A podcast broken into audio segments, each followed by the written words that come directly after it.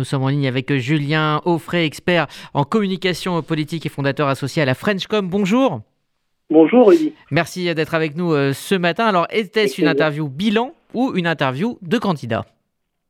Bah, Au fond, on a vu euh, que euh, c'était à la fois l'un et l'autre. Évidemment, ce qui était très curieux, c'est que c'était assez auto-centré sur Macron.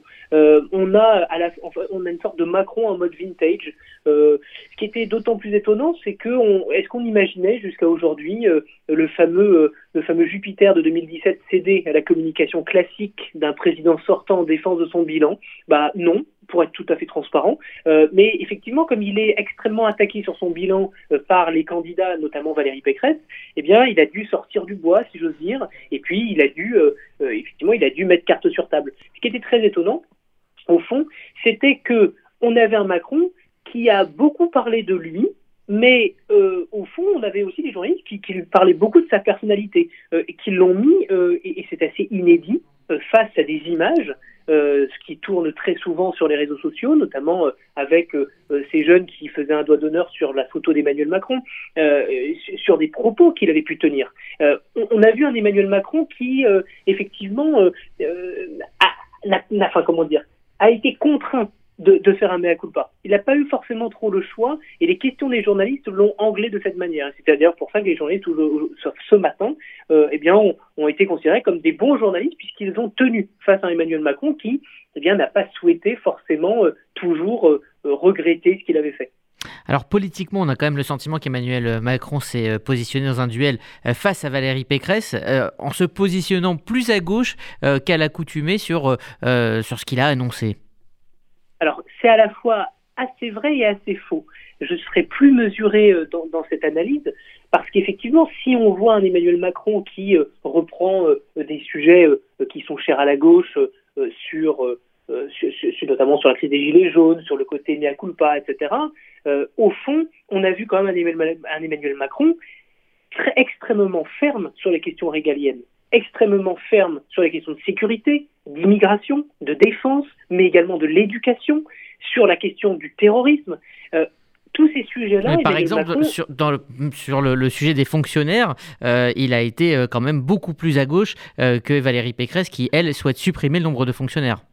C'est vrai, vous avez totalement raison, Rudy. Effectivement, sur, sur ce sujet-là, eh ben, mais Emmanuel Macron, il a toujours été sur cette posture-là. Donc, mais ça, ça s'inscrit dans ce fameux en même temps, et donc euh, euh, on va dire que sur ce sujet-là, il reste relativement cohérent, alors que sur les sujets régaliens, on va dire que euh, s'est accoutumé, enfin on va dire qu'il s'est adapté en fait à, la manière de gouverner, et donc eh bien il s'est rendu compte que le, les questions de sécurité étaient des questions extrêmement importantes pour les Français. Il a également vu que, enfin, Emmanuel Macron c'est pas un aveugle, il voit bien les sondages. Il voit bien qu'aujourd'hui, de manière générale, plus de 70% euh, de, de, de, l'opinion publique euh, qui répond à ces sondages euh, d'opinion sont, sont, sont, surtout à droite. Et donc évidemment, lui, il a en ligne de mire, et c'est pour ça que je reviens notamment à votre première question, est-ce que c'est un interview de candidat? Ben, Évidemment, parce que c'est aujourd'hui qu'est lancée sa campagne, on va dire de manière officieuse, tout simplement parce que il sait très bien que c'est sur les questions régaliennes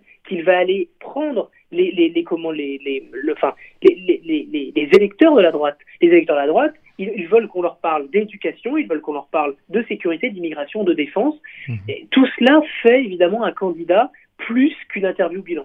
Alors pour terminer, on a beaucoup entendu, et Glantine le disait à l'instant, le, le G appris, euh, qui fait évidemment penser au G changé de Nicolas Sarkozy à la fin de son quinquennat. Est-ce que c'est finalement une bonne posture pour un futur candidat euh, d'être dans la contrition? Bah, écoutez, euh, de toute façon, comme je vous le disais, ils, n'ont pas le choix.